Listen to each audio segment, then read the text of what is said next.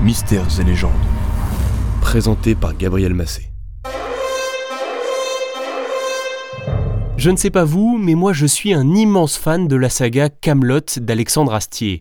Le nom de cette série fait référence à l'histoire dont elle s'inspire, celle du roi Arthur et des chevaliers de la table ronde dans le château de Camelot.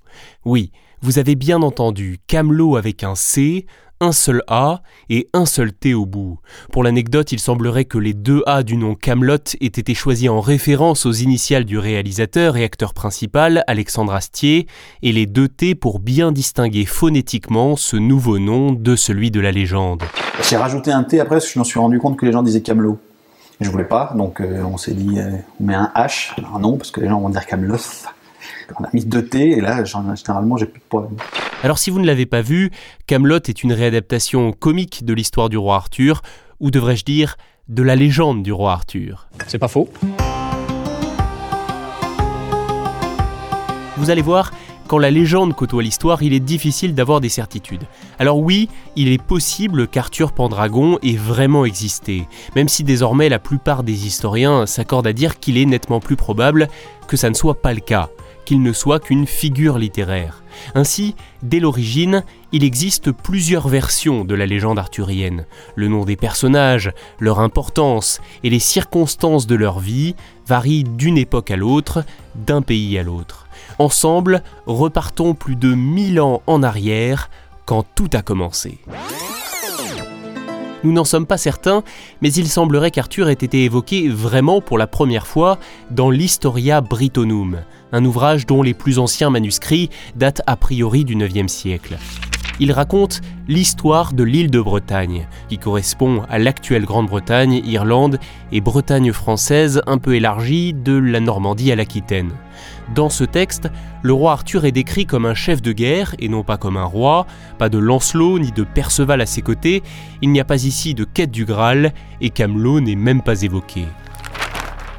Dans cet ouvrage, difficile de distinguer ce qui tient de la réalité de ce qui tient du mythe.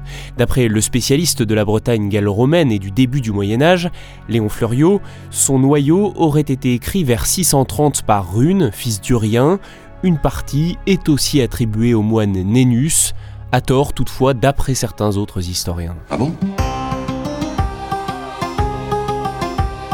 Au fil des siècles, les ouvrages parlant de cette figure du roi Arthur, aussi appelé Arthur Pendragon ou Artus, se font de plus en plus nombreux toutes les versions s'accordent à dire qu'il s'agit d'un personnage important, un roi, un seigneur, un chef de clan.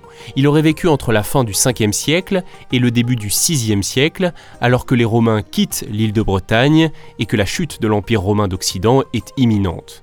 Pour résumer, Arthur est donc communément présenté comme un seigneur breton qui aurait fédéré les peuples celtes et organisé leur défense face aux envahisseurs. Je vous offre tout le territoire burgonde. Il est pour vous. Son territoire. À lui Non, non, mais c'est bon, il est d'accord. Il est d'accord. Ah, voyez Pour le reste, si on ne retient que la version la plus populaire, qui est un mélange de plusieurs auteurs, il s'agit du destin exceptionnel d'un jeune garçon, Arthur, appelé à devenir roi de manière surnaturelle. Il va réunir autour de lui des chevaliers pour accomplir une mission divine, retrouver le Saint Graal, la coupe qui aurait récolté le sang du Christ lors de son agonie sur la croix. Si Joseph d'Arimathie n'a pas été trop con, vous pouvez être sûr que le Graal, c'est un bocal à anchois.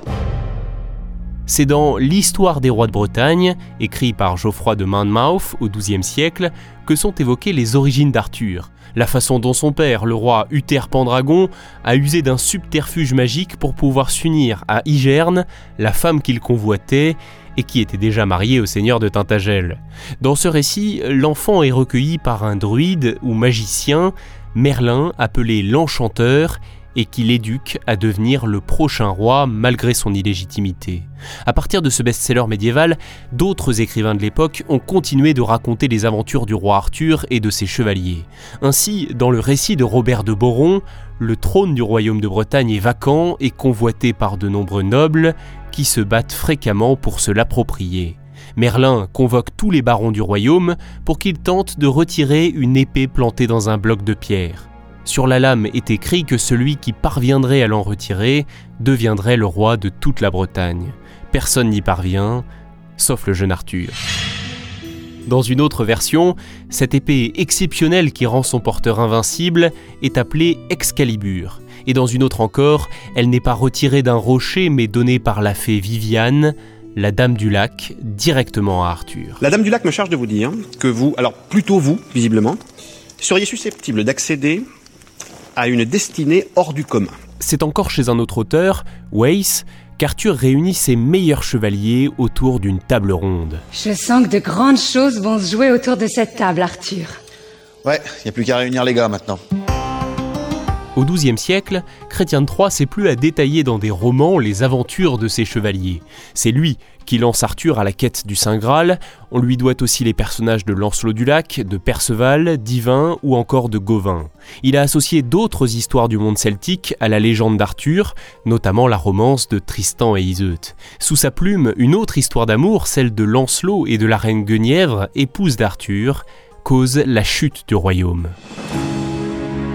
Certains souverains se sont servis de cette légende pour justifier leur conquête. C'est le cas notamment d'Henri II Plantagenet, roi d'Angleterre de 1154 à 1189. Lorsqu'il a envahi l'Irlande, il a expliqué que ses habitants étaient déjà les vassaux d'Arthur, et comme il en était, lui, le successeur, il était leur souverain légitime. C'est débile cette histoire On peut dire ça. Au XIIIe siècle, de nombreuses suites sont imaginées et ajoutées au récit du roi Arthur. Ces suites, on les appelle les continuations. Et il y en a eu énormément. Deux siècles plus tard, un certain Thomas Mallory en fait une compilation. Il réunit des romans arthuriens français et anglais dans un seul ouvrage. Il s'intitule Le Morte d'Arthur, ce qui signifie la mort d'Arthur. Ensuite, à partir de la fin du XVIe siècle, début XVIIe, on s'intéresse de moins en moins aux histoires du Moyen Âge. C'est plutôt l'Antiquité qui est à la mode, et il faut attendre le XIXe siècle pour voir revenir la célébrité de notre bon vieux roi de Bretagne. Et là, c'est surtout aux États-Unis que l'engouement est le plus fort. Mentionnons déjà le génialissime Mark Twain qui publie en 1889 le livre Un Yankee à la cour du roi Arthur. Ensuite, comme le héros de ce roman, de nombreux personnages de fiction, notamment de comics et de cartoons, se retrouvent propulsés à l'époque de Pendragon. Cela va de Bugs Bunny à Mickey Mouse en passant par Batman et Iron Man. Oui, je vous assure. En fait, ces innombrables adaptations, où les personnages sont souvent présentés comme voyageant dans le temps pour côtoyer le roi Arthur, font presque de ce mythe une réalité historique, ou tout du moins, ils nous laissent croire que cette époque et ces événements se sont vraiment déroulés. Sous votre respect, vous vous trompez. Et oui, même si un Arthur a peut-être réellement existé au Moyen Âge, les éléments repris dans ces histoires, avec la quête du Graal notamment, ça c'est de la fiction. Et soyons fous, imaginons que l'on puisse vraiment voyager dans le temps. Désolé de vous le dire, il sera tout aussi impossible de s'asseoir à la table ronde. Arthur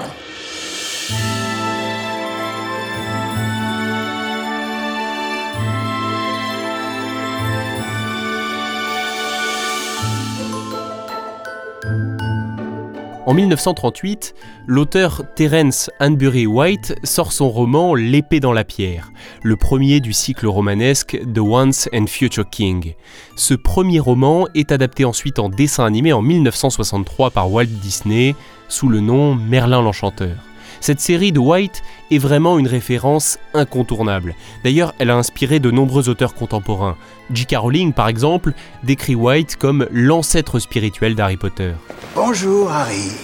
L'œuvre de White est aussi adaptée en comédie musicale au cinéma en 1960 sous le nom Camelot avec Richard Burton et Julie Andrews et c'est encore un énorme succès.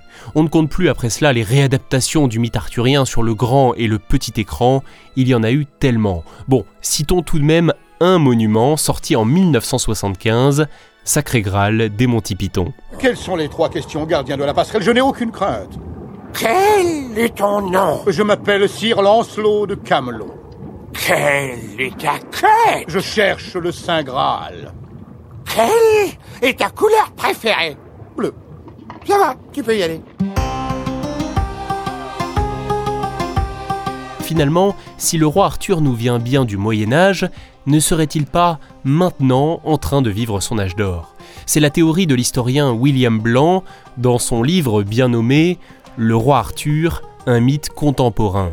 je vous le recommande pour approfondir le sujet. Et brièvement, sa théorie, c'est que le mythe arthurien a été développé, réinventé, réadapté tant de fois qu'il fait désormais partie de notre culture, celle du XXe et du XXIe siècle.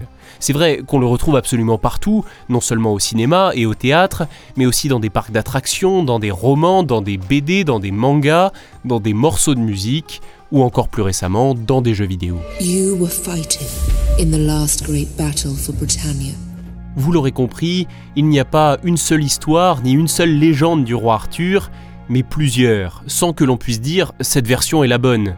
Et c'est sans doute cette diversité qui fait aussi la richesse du mythe arthurien.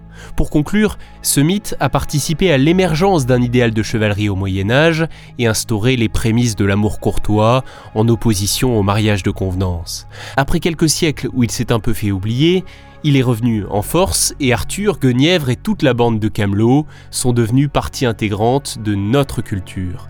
Et cela bien au-delà de la super saga d'Alexandre Astier. Bravo Arthur Bravo